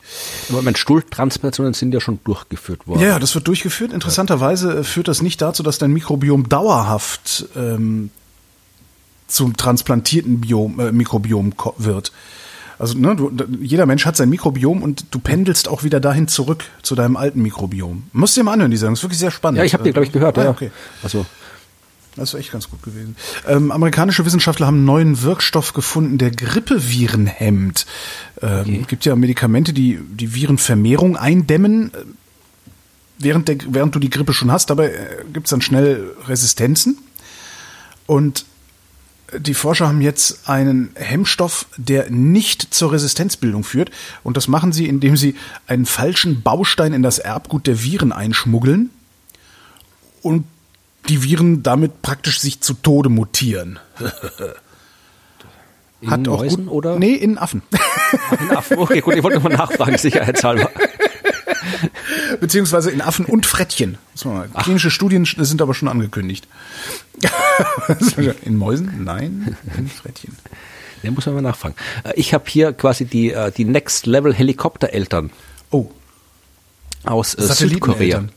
Na, aus Südkorea. Äh, das, das fand ich auch irgendwie. Ähm, das ist eigentlich sind, es ist ein Forschungsskandal plus äh, Helikopterelternton. Also in Südkorea muss ja eine ziemlich, ich war noch nie da, würde mich mal interessieren, dorthin zu reisen. Das ist schon mal das interessant vor das Land an sich. Und ähm, aber was auf jeden Fall sagen muss, dass das äh, Bildungssystem dort extrem kompetitiv ist, ja, und dass du da wirklich irgendwie äh, wahnsinnig viel tust, um den Kindern irgendwo auf die, auf die wirklich die, die Top-Unis und so weiter ja. zu bringen. Und ähm, jetzt haben die da was aufgedeckt, ähm, dass tatsächlich Wissenschaftler ähm, die Namen der Kinder oder der Kinder von Freunden als Co-Autoren auf ihre eigenen wissenschaftlichen Publikationen getan haben, What? damit die Kinder dann quasi schon eine Publikationsliste haben und so bessere äh, Plätze, Chancen auf, auf, auf, das, äh, auf das System, ja. Also, Können wir vielleicht nochmal über das universitäre oder das wissenschaftliche Reputationssystem diskutieren an dieser Stelle? ja, also in dem Fall, ich sage jetzt hier, äh, äh, die Zahl der aufgedeckten Arbeit mit Forscherkindern ist 749 betroffene Studien wurden identifiziert, äh, wohin die meisten Fälle die Beteiligung der genannten Kinder im Rahmen von Schulprogrammen anzunehmen sei. Oh, äh, Beobachter äh, aus der südkoreanischen Wissenschaftscommunity vermuten, dass der Skandal weitaus größere Ausmaße hat. Also das, das prinzipiell äh, ist es, äh, einerseits zeigt es natürlich, äh, wie absurd dieses, dieses System in Südkorea sein muss, das Bildungssystem an sich und vielleicht auch die Gesellschaft ist, dass du irgendwie die, dass du solche Maßnahmen greifst, um deine Kinder irgendwo hinzubringen. Das kann ich nicht beurteilen. Also ein weil ordentlicher Impact-Faktor, der kann bin. Türen öffnen. Ne? Also. Aber das, das sagen wir mal, diese, die Tatsache an sich, dass das Publikationssystem und diese ganze, dieser ganze Impact-Faktor, Fetischismus und so weiter, den haben ja genug Menschen, vermutlich ich auch hier in dem Podcast, Podcast schon oft genug äh, kritisiert, zu Recht. Aber es, das ist ja was, was jetzt nicht nur in dem Kontext vorkommt, sondern dass tatsächlich ja es im, im universitären Alltag immer wieder vorkommt, dass äh, Leute auf äh, Papers draufstehen, die da nichts zu suchen haben, sondern die nur draufstehen, äh, weil äh, sie einerseits entweder entweder darauf beharren, drauf zu stehen. Es kommt ja ganz oft vor, dass irgendwelche äh, Doktorandinnen, Doktoranden, das Doktorand, äh, Doktoratstudent als Diplomant vielleicht sogar, wenn du da schon publizierst, oder dass du halt wesentlich Arbeit machst und das dann eigentlich du als auch als Erstautor entsprechend äh, genannt werden solltest, aber das dann wärst, ja, ja, hier, dann kommt dann dein Betreuer und sagt, ich will da jetzt vorne stehen, obwohl der eigentlich nicht so wahnsinnig viel beigetragen hat oder vielleicht sogar gar nichts beigetragen hat. Äh, sowas, ich kenne persönlich äh, Leute, denen genau das passiert ist, wo sich quasi äh, Vorgesetzte auf äh, Papers draufschreiben haben lassen, an denen sie nichts äh, beigetragen haben.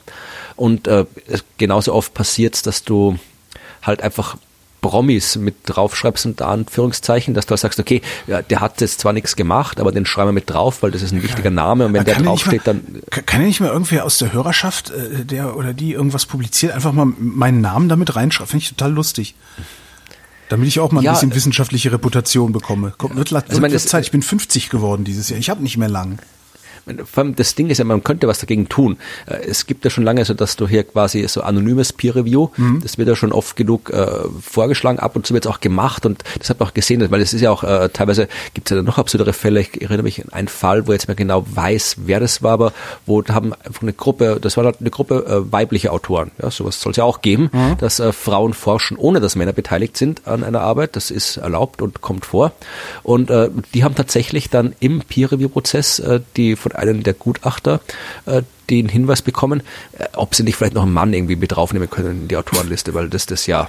Also das sonst völlig unglaubwürdig. Ne? Und äh, tatsächlich, aber es ist tatsächlich so, dass wirklich, also dass äh, wenn du jetzt wie schaust, wenn, wenn äh, weibliche, also erkennbar weibliche und erkennbar männliche Namen, dass halt äh, erkennbar Papers mit erkennbar weiblichen Namen halt äh, doch weniger oft akzeptiert werden von Journals als die mit männlichen Namen. Und wenn du es anonymisierst, kommt das nicht vor. Ja, also das ist ein, einer der vielen, vielen Gründe, warum man äh, sowas den Peer-Review-Prozess anonymisieren sollte, um halt dann auch äh, diese, dann, weil dann, dann bringen die auch diese, diese Promi-Autorenschaften nix.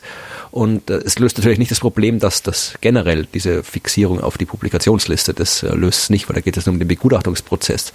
Aber ja, das, das, das würde jetzt, da kann ich jetzt noch eine halbe Stunde drüber schimpfen, das wird vermutlich zu nichts führen.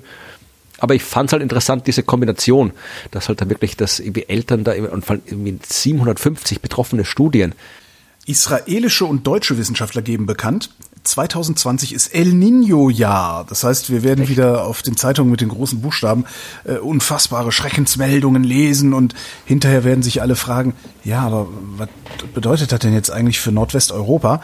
Und die Antwort lautet praktisch nix, weil El Nino El Nino ist ein meteorologisches oder ein Wetterphänomen, äh, das auftritt, wenn im Pazifik, im tropischen Pazifik das Wasser besonders warm ist. Dann verschieben sich so Luft- und Meeresströmungen und äh, normalerweise gibt's dann äh, Überflutungen in Südamerika, in äh, Australien gibt's Dürren und in Indien auch. Oder beides, jedenfalls auch Missernten. Ähm, was sie gemacht haben, und das ist das Neue daran, sie haben einen extrem einfachen Algorithmus sich gebastelt, der in der Lage ist, mit einer 80-prozentigen Wahrscheinlichkeit vorherzusagen, dass das Ding nächstes Jahr auftritt. Und das können sie. Dieser Algorithmus ist so simpel, dass sie dazu keine äh, Klimamodelle brauchen, sondern okay. einfach nur ein paar Temperaturdaten auf eine bestimmte Weise neu arrangiert haben. Und das finde ich total abgefahren. Stärke können sie nicht voraussagen, sie können nur voraussagen, dass es passieren wird. Mit 80-prozentiger Wahrscheinlichkeit. Das heißt, es kann auch sein, dass es gar nicht kommt. Ja. Aber immerhin. dann gucken wir mal, ob es kommt. Genau, also nicht. El Nino, äh, die Bildzeitung läuft sich wahrscheinlich schon mal warm, weil die machen da immer so einen riesen Tamtam -Tam drum. Weil die genau ja. wissen, dass ihre Leserschaft sowieso nicht kapiert, was da los ist. Ja, apropos Riesen, Tamtam und Schlagzeilen. Weißt du, was schon wieder passiert ist? Ähm, nein. Ein, eins der Dinge, die in der, in der Raumfahrt immer wieder passieren. Ist wieder irgendwas irgendwo abgestürzt, weil wieder irgendwer ein Zollmaß bei Zentimetern genommen hat? Nee, das nicht, weil es hier tatsächlich wieder so schlagzeilenmäßig. Ach so, also, ah, zweite Erde. Nein, äh, aber ein, das ist gleich, also, Warte, Wasser glaub, auf dem Mars ist es ah, okay. auch nicht. Wasser nicht? Ah. Nee, äh, Voyager hat das Sonnensystem verlassen. Aber hat, ha, hä? Hat's doch, hat's nicht, hat's nicht schon längst? Also der, äh, das sind Heliosphäre, zwei Dinge. Erstens, äh, ja. erstens hat Voyager das Sonnensystem noch nie verlassen und wird es auch nicht so lange überleben. Aber äh, es, es Voyager, die Voyager, es gibt ja zwei. Äh, Voyager verlassen ständig das Sonnensystem. Ich habe das tatsächlich mal, äh, das verlinke ich dann auch. Das war 2013. Äh, da hat nämlich Voyager gerade mal wieder das Sonnensystem verlassen. Da habe ich, mir, da hab ich mir die Mühe gemacht und ich glaube von angefangen von 2001 äh, Schlagzeilen zu suchen nach den Stichworten im Voyager sich gerade rumtreibt. Ja, und wenn du da guckst, äh, also 2001, 2002, 2003 waren die Schlagzeilen so Voyager ist am, am Rande des Sonnensystems, sendet mhm. Signale vom Rand des Sonnensystems. Dann ab 2005 schwenkt es um die Grenze des Sonnensystems. Ja, also da heißt es dann, äh, hat die Grenze des Sonnensystems erreicht, äh, die letzte Grenze des Sonnensystems erreicht, steht kurz vor der Grenze des Sonnensystems. Grenze, die hinterletzte und, Grenze.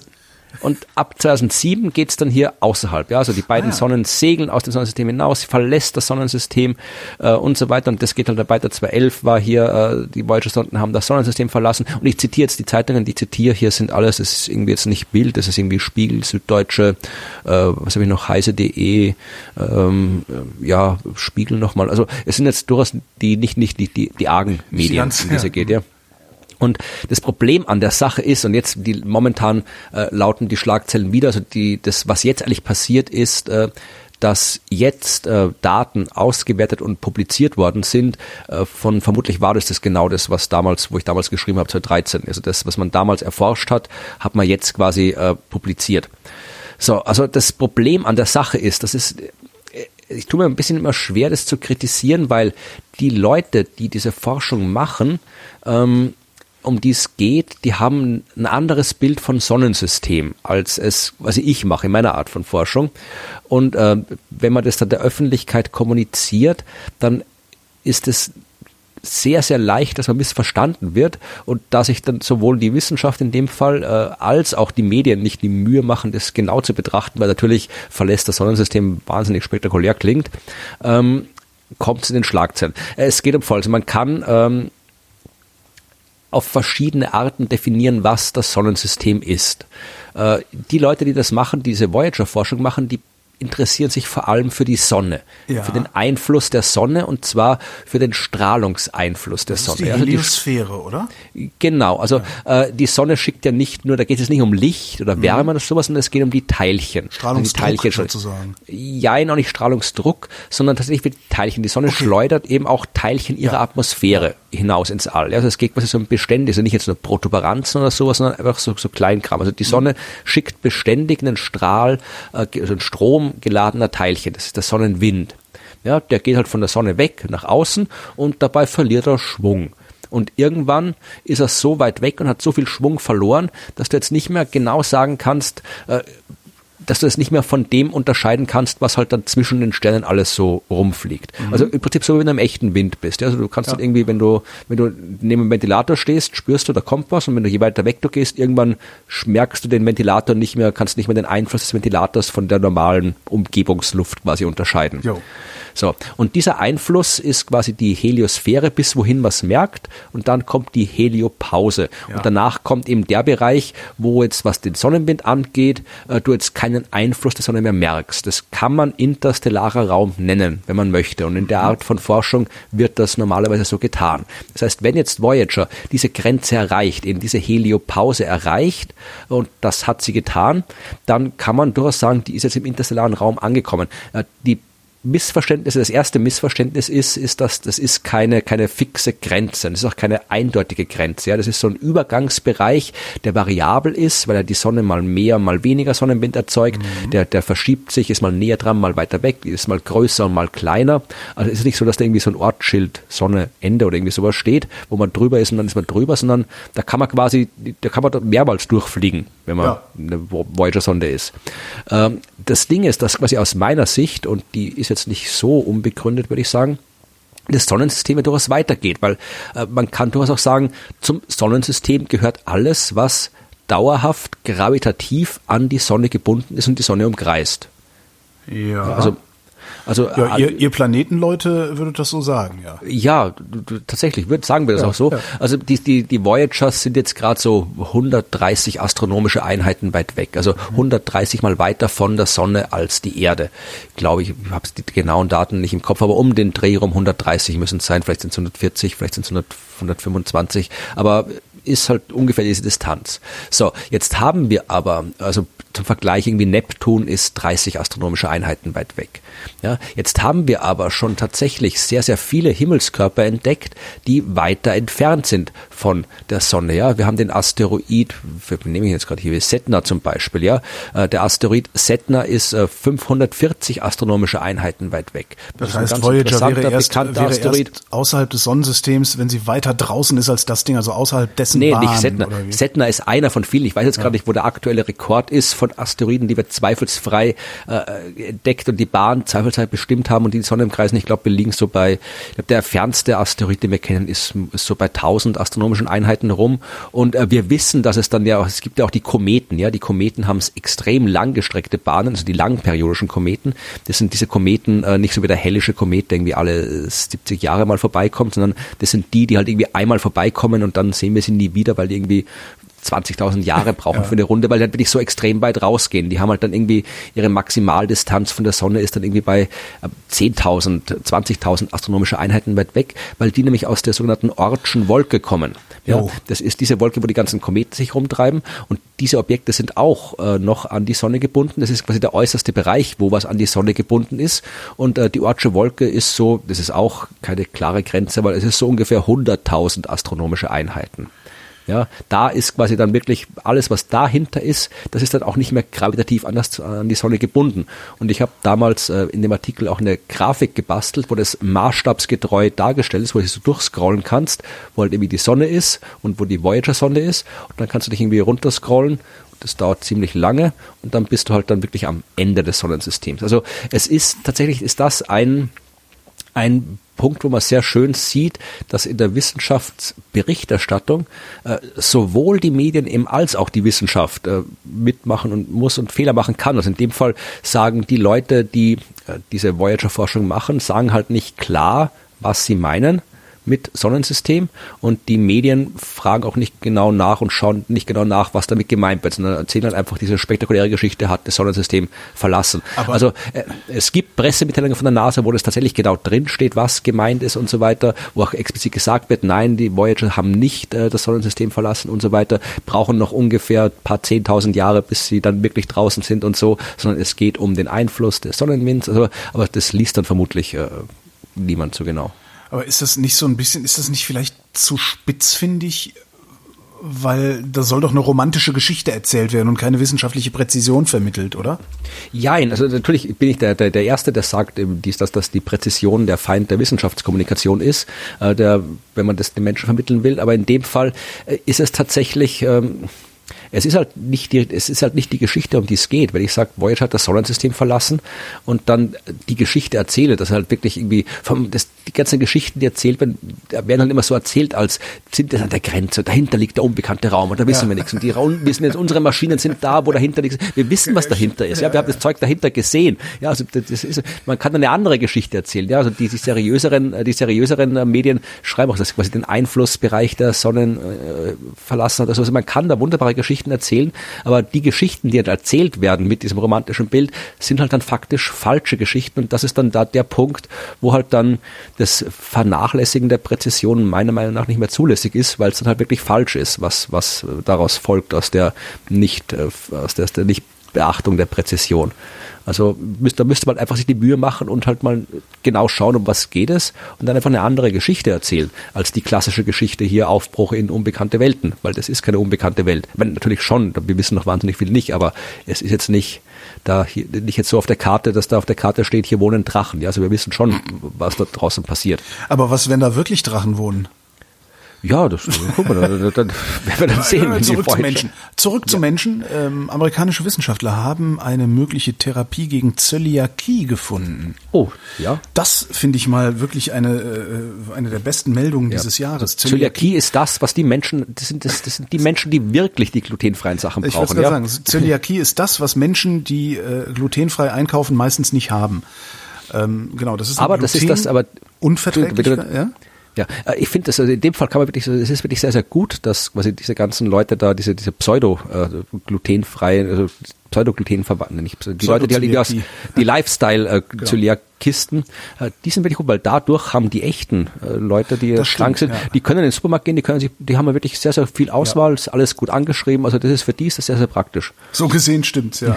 Also das haben in Europa geschätzt zwei Prozent der Menschen, das ist eine Autoimmunerkrankung, da wendet sich das Immunsystem gegen das Klebeeiweiß, das in Getreiden drin ist. Ähm, eine sehr, sehr unangenehme Sache haben wir im Bekanntenkreis, äh, die Gute kann noch nicht mal von einem Teller essen, auf dem vorher irgendwie was mit Eiweiß drauf war, äh, ohne direkt irgendwie ein Problem zu kriegen. Also es ist äh, anscheinend in kleinsten Mengen ist das schon so ein bisschen wie so eine krasse Erdnussallergie, hat auch eine Freundin von mir. Wenn die in einen Raum kommt, wo eine Schüssel Erdnussflips steht, kriegt die Atemnot.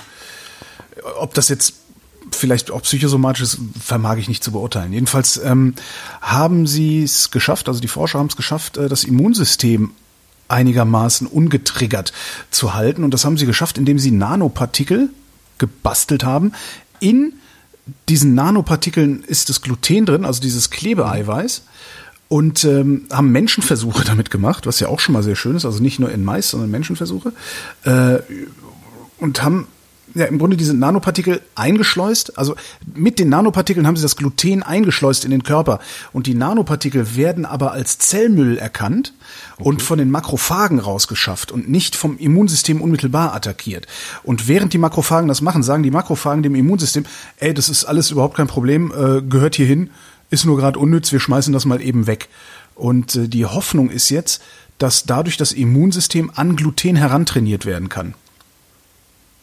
Spannend, wenn das ja. funktioniert, das wäre sicherlich cool. Zumindest in den, in den klinischen Versuchen hat es soweit funktioniert. Ähm, das Immunsystem hat auch tatsächlich dann, wenn sie das oft genug gemacht haben, nicht mehr oder nicht mehr so heftig darauf reagiert, wenn Gluten unmittelbar reingekommen ist. Übermütig werden sie sogar auch schon, die Forscher äh, sagen, ja, das eignet sich womöglich auch für die Therapie von multipler Sklerose oder anderen Allergien, also alles autoimmun ist. Also das heißt, du musst das Immunsystem ja im Grunde per, irgendwo stand in dem Artikel auch trojanisches Pferd äh, trainieren. Mhm. Ja, mal gucken, was da rauskommt. Also bin ich gespannt. Ich habe ja. das Glück, nicht darunter zu leiden, aber ich, ich kenne auch, ja, ja. Leute, aber das ist, wenn, ja, äh, Australien gibt es nicht. Ach, schon wieder, wieder ein Land verschwunden, verdammt. Ja. Wo ist es denn hin? Es war nie da. Ach so, was haben wir denn dann immer für Australien gehalten? Das ist eine Verschwörung. Ah. Nein, äh, das ist nur, das wollte ich nochmal kurz äh, als, jetzt nicht unbedingt, dass wir es diskutieren, sondern als, als Ausblick oder als, als gedankliche Beschäftigung für die Hörerschaft. Ähm, ich war ja nämlich, äh, letzte Woche habe ich zwei Workshops in Wien abgehalten. Einmal äh, klassische wie Wissenschaftskommunikation mit sozialen Medien und so weiter, also für, für Doktorandinnen und Doktoranden. Also da habe ich halt das erzählt, was ich halt oft erzähle.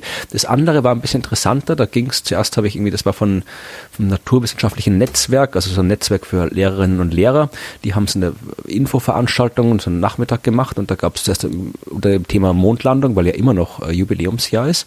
Und ich habe halt erst einen Vortrag über die Mondlandung gehalten und dann wollten die einen Workshop haben von mir zum Thema äh, Esoterik, Fake News und Co., wie man mit Verschwörungstheorien und Pseudowissenschaft sinnvoll umgehen kann.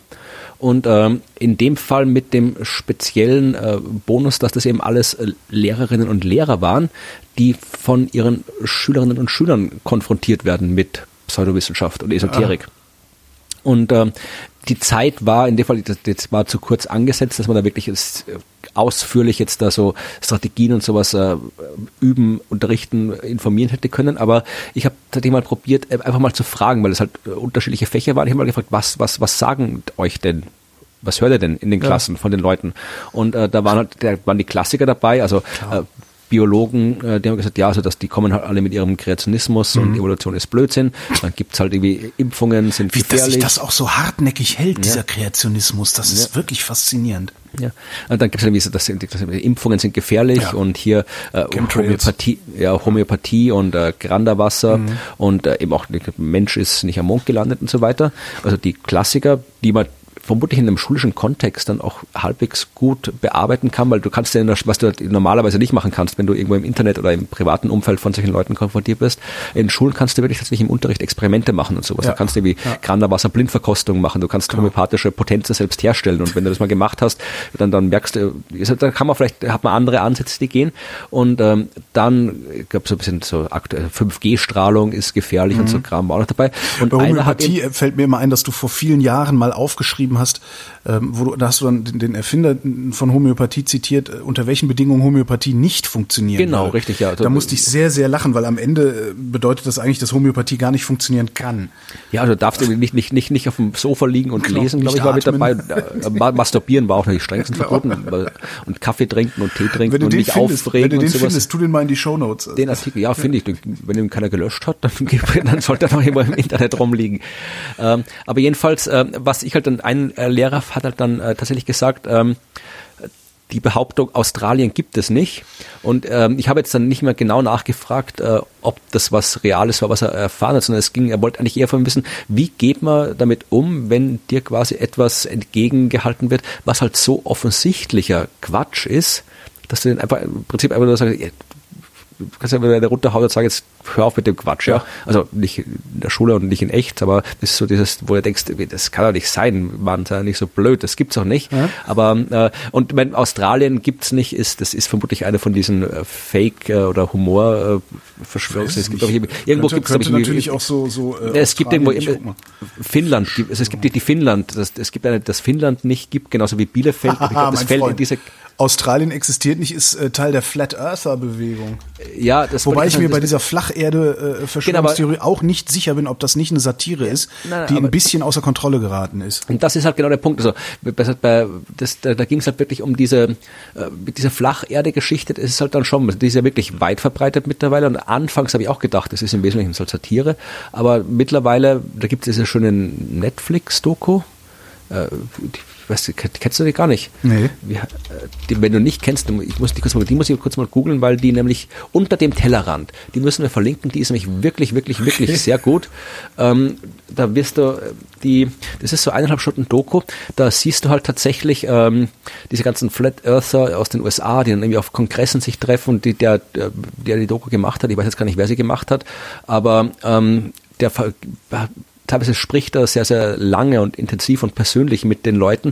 Und du merkst halt auch, wo die dann wieder halt da reingekommen sind. Das sind halt Leute, die bei YouTube, die halt da teilweise halt, wie so oft so ist, die halt alle irgendwie persönliche Schicksalsschläge haben oder irgendwelche halt irgendwie allein zu Hause rumhocken und keine Freunde haben und dann tatsächlich ähm, merken, ja, da, da, da, da hören ihnen Leute zu, wenn sie das erzählen. Mhm. Da, da sind sie Teil einer Community. Da gibt's dann, die hat dann auch in der Doku kommen auch so große Kongresse vor, wo sie alle sind, wo du siehst wirklich, die, das, die, die freuen sich so, wie, wie, wie, wie sich Leute freuen, wenn sie sich am, am Kongress am, treffen und alles irgendwie, ja, endlich wieder die netten Leute und ja. hier bin ich in der, hier, hier geht mir keiner auf den Arsch und sagt mir, ich bin blöd hier. Also, das, das, das, das ist, ist, das ist wirklich so für die ist, das ist, also das ist, glaube ich, äh, wenn es nicht die flache Erde wäre, wäre es irgendwas anderes, mit dem sie den Effekt haben. Also das ist eine sehr, sehr finde die Doku echt gut gemacht. Die ist jetzt nicht so keine Doku, die sich darüber lustig macht über das Thema, sondern äh, man ein bisschen kriegt man das dann danach ein Gefühl, warum es Leute gibt, die das ernsthaft glauben. Ja. Und das Problem ist halt, ja, wie ähm, das konnte ich dann in dem Workshop natürlich auch nicht letztgültig äh, klären. Äh, was machst du? Wie kann man so einer offensichtlichen doch jegliche Fakten, die die Wissenschaft in den letzten Jahrtausenden rausgefunden hat, äh, nicht belegte Behauptungen widerlegen. Und äh, das ist halt, du kannst da, du kommst da nicht mal hier mit den was ich mich schon immer frage, ist, ich kann sowas wie die Mondlandungsverschwörung, ja, kann ich nachvollziehen. Die ja. sagen, ja, die, die Amerikaner, die waren, waren nie, die, die waren halt so unter Druck politisch, die mussten das faken, weil sie sonst bei den Sowjets nicht durchgekommen sind.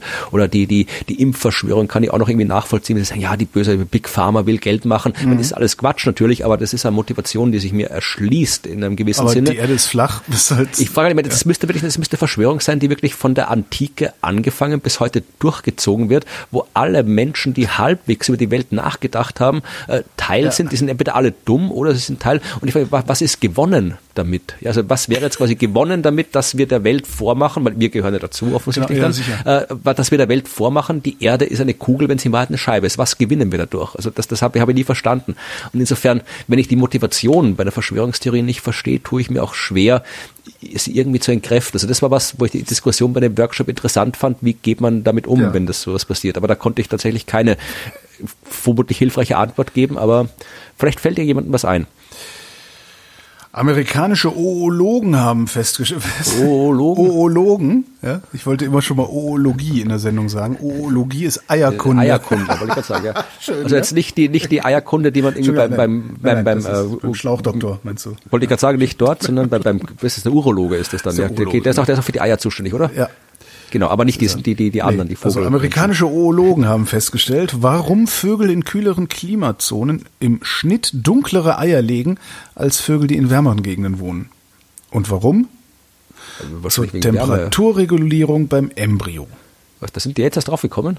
Also das, oder vermutlich bis Zumindest habe ich jetzt erst gelesen, aber Hauptsache ich konnte mal o Oologie sagen. Mir kommt das spontan sehr plausibel vor, aber ja. vielleicht gibt es einen Grund, warum es nicht trivial ist. Also das, da kenne ich mich echt Das kann, kann auch sein, ja, aber das, so, so genau habe ich da jetzt auch nicht hingeguckt. Und das war meine letzte Meldung für heute. Ja, ich habe eigentlich auch keine Meldungen mehr. Nur noch den Obligat, den, ja, der ist gar nicht mal so groß, der ah, Werbeblock. Ja. Also es gibt jetzt gar nicht so viel, was passiert. Das eine, ich, meine Aktivitäten sind jetzt bis Jahresende passiert nicht mehr viel. Ich bin am, am 10. Dezember halte ich dieses Jahr das letzte Mal meinen äh, 100 Sterne äh, Vortrag, eine Geschichte des Universums in 100 Sternen, mit dem ich jetzt schon die letzten Wochen durch Deutschland und Österreich getingelt bin, mit dem kosmischen Waffeleisen, wo ich dann im Dienste der Wissenschaft Waffeln backe, um den Menschen zu vermitteln, wie Sterne funktionieren. Mhm. Äh, wer noch von mir nochmal 100 Sterne erklärt haben will und das kosmische Waffeleisen im Einsatz sehen will und die Resultate vielleicht sogar verkosten will, muss am 10. Dezember nach Heidelberg kommen. Da gibt's das noch das letzte Mal in diesem Jahr. Und ansonsten äh, kündige ich noch gerne die Podcast-Kolleginnen und Kollegen von No Such Thing as a Fish an, die sich nämlich am 25. November im Wiener Stadtsaal einfinden werden, um dort 20.000 äh, Euro entgegenzunehmen.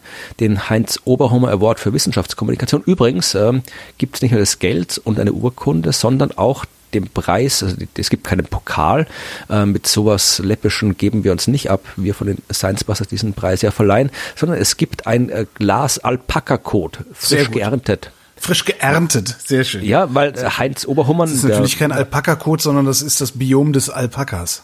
Genau, tatsächlich. Ja, also das ist dann, also weil, weil hier irgendwie äh, äh, Heinz Oberhummer, der äh, Gründer der Science Busters, äh, nachdem dieser Preis äh, benannt ist und in dessen Gedenken und Sinne der Preis vergeben wird, der hat äh, auch eine Alpaka-Farm gehabt im Waldviertel. Äh, die gibt's immer noch, aber damals hat er sie eben selbst betrieben und äh, hat immer, und das ist keine Geschichte, das stimmt wirklich, immer ein Glas mit Alpaka-Kot mitgehabt. Das diesen kleinen Alpaka-Köteln. Mhm. Und äh, weil äh, das war, war für ihn, das war immer das Beste, das Beste, also der Anknüpfungspunkt, um Gespräche über Wissenschaft zu führen. Wenn dir jemand so ein Glas äh, Alpaka-Scheiße in die Nase hält und dann auch gleich irgendwie dir anbietet, um dran zu riechen, ah. ähm, dann hast du schon mal irgendwie ein Gesprächsthema und dann hat er aber erzählt eben von den Bakterien, die da drin sind. Das ist das, das berühmte Conan-Bakterium, das äh, Radiodurans, irgendwas, also dieses, dieses äh, absurde Vieh, das halt wirklich alles aushält, irgendwie, äh, das irgendwie in den, im Abwasser von Kernkraftwerken und in den Abklingbecken von Kernkraftwerken wohnt und so. Und ich glaube, Bärtierchen, weiß ich, ob die da auch mit, nee, ich glaube, die äh, wie äh, da, da ist wahnsinnig viel drin und, und das gibt's halt eben als Preis und das ist immer interessant, wenn dann Leute, ich glaube James Randy hat das erste Mal bekommen, die müssen das ja, wenn sie es nicht äh, wegschmeißen, dann irgendwie meistens irgendwie im Flughafen durch Sicherheitskontrollen transportieren. ich glaube James Randy hat nachher gesagt, der hat ihnen gesagt, das sind irgendwie Heidelbeeren, glaube ich, in dem Glas drinnen. Also, und die äh, Leute von No Such Thing as a Fish müssen dann irgendwie nach England zurückfliegen. Also, ich weiß nicht, ob man dann irgendwie äh, Scheiße nach England einführen darf, ob es da Gesetze gibt oder nicht. Aber, oder ob es britische Scheiße sein muss. Ähm, aber ich wollte, äh, die kommen nach Wien, nehmen den Preis entgegen und nehmen dort auch eine Folge ihres Podcasts No Such Thing as a Fish live vor Publikum auf. Die 300. Folge sogar, mhm. die Jubiläumsfolge. Und das wird ein, wer den Podcast kennt, äh, weiß, äh, dass es ein sehr unterhaltsamer, lustiger Abend werden wird. Wer ihn nicht äh, kennt, dem sage ich es jetzt. Es wird ein sehr unterhaltsamer und lustiger Abend und äh, den sollte man sich anschauen. Also wenn ihr in Wien seid oder nach Wien kommen wollt, dann kommt am 25. November in den Wiener Stadtsaal. Äh, Karten gibt's noch einige, ein paar glaube ich gibt's noch. Ich äh, mache den Link, dann könnt ihr euch das anschauen. Florian, ich danke dir. Und ich danke dir. Und wir danken euch für die Aufmerksamkeit.